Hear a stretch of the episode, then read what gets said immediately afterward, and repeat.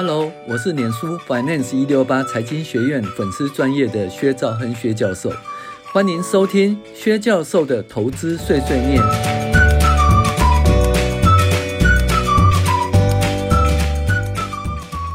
各位网友，大家好，我是薛兆亨薛教授。我们现在来讲财报怪谈第十七集，恐怖税率达百分之九十，其实可以靠这个大赚钱。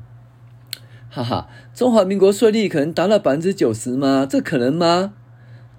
难道我们是北欧的福利国家吗？所得税率达到百分之九十？哎，不太可能吧。但是实际上，在一百零七年的第一季就发生了这种事啦。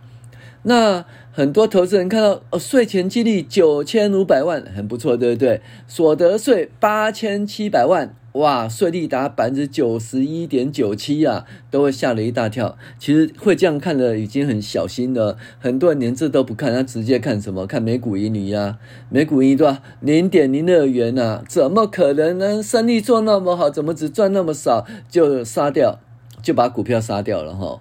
那杀低哈，那就有人会在懂得财报人在这时候会买进了哈。好。比较认真的投资人会去看财务报表电子档，了解一下细节啊。然而，大多数投资人都只看每股盈余呀，大幅下跌，由去年的零点一七元降到零点零二元，然后后来慢慢的第三季又恢复到正常的利润了。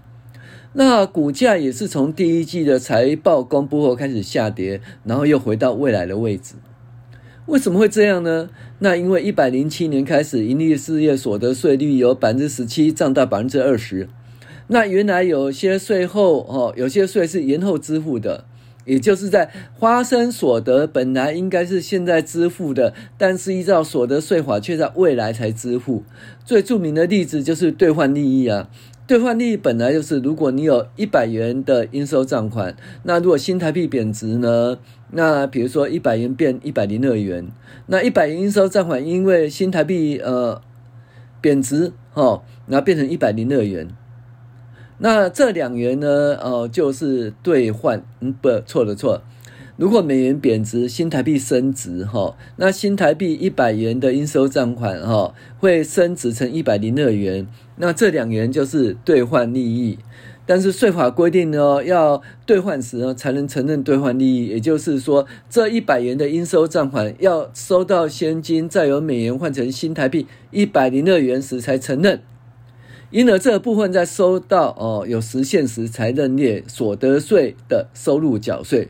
那这个应该现在认列缴税，却事后发生兑换时才认列缴税，诶，认列税法的收入缴税，应该缴税未缴税的部分叫递延所得税负债，而递延所得税负债哈本身呢，哦，当初是用百分之十七的税率来认列的，而现在增税到百分之二十，那递延所得税负债就会。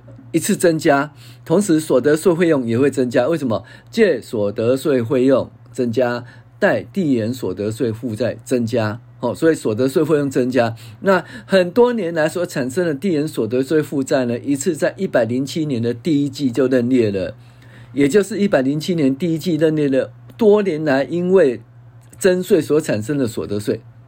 这使得这家公司的所得税占税前净利比例达到百分之九十以上啊。那当然呢，这家公司第一季的获利就很差了，甚至可能是负数，对不对？这会导致股价下跌。那实际上这是一次性的会经常会用，在评价时应该是剔除了，但是投资人不知道，以为公司获利下跌，使得股价下跌，哦，不去买进股票，反而下杀卖出股票。同样呢，有些公司呢是有递延所得税资产。也就是未来可以少缴税的抵税权，那以资产来认列，因为我可以少缴税，就是资产有价值嘛，所以资产来认列哈。那当初呢是多少？用百分之十七来计算这些抵税权，但是因为税率提高到百分之二十，会使这些抵税权呢，哎，调升哦，调升，用百分之二十来认列，因而一次性的所得税利益。就会产生很大的税后利益，那每股盈余也会飙升了，这也是一次性的收益了。那在评价时应该排除，不应该因为获利提高而用高价买进哈。那这就所得税利益哦，也就大家有听过所得税利益吗？哦，那我是一个很深刻的记忆啊，因为那一年的时候，就是我们所得税法的，我们所得税法的那个 GAAP 一般公认会计原则改了哈，所以我那一年查账的时候，哎，觉得说，哎，这家公司明明是赔钱，税前是损失，但是因为发生所得税利益。就税后变盈利，哦，我很惊讶。那为什么呢？因为这家公司呢，它的过去的它预期未来获利会产生，那预期未来获利产生，那目前呢，比如说你的投资抵减啊，或者你的亏损有可以递延五年哈，往后递延五年，那也就是说递延五年可以盈亏互抵。那这些呃呃投资抵减或者是呃。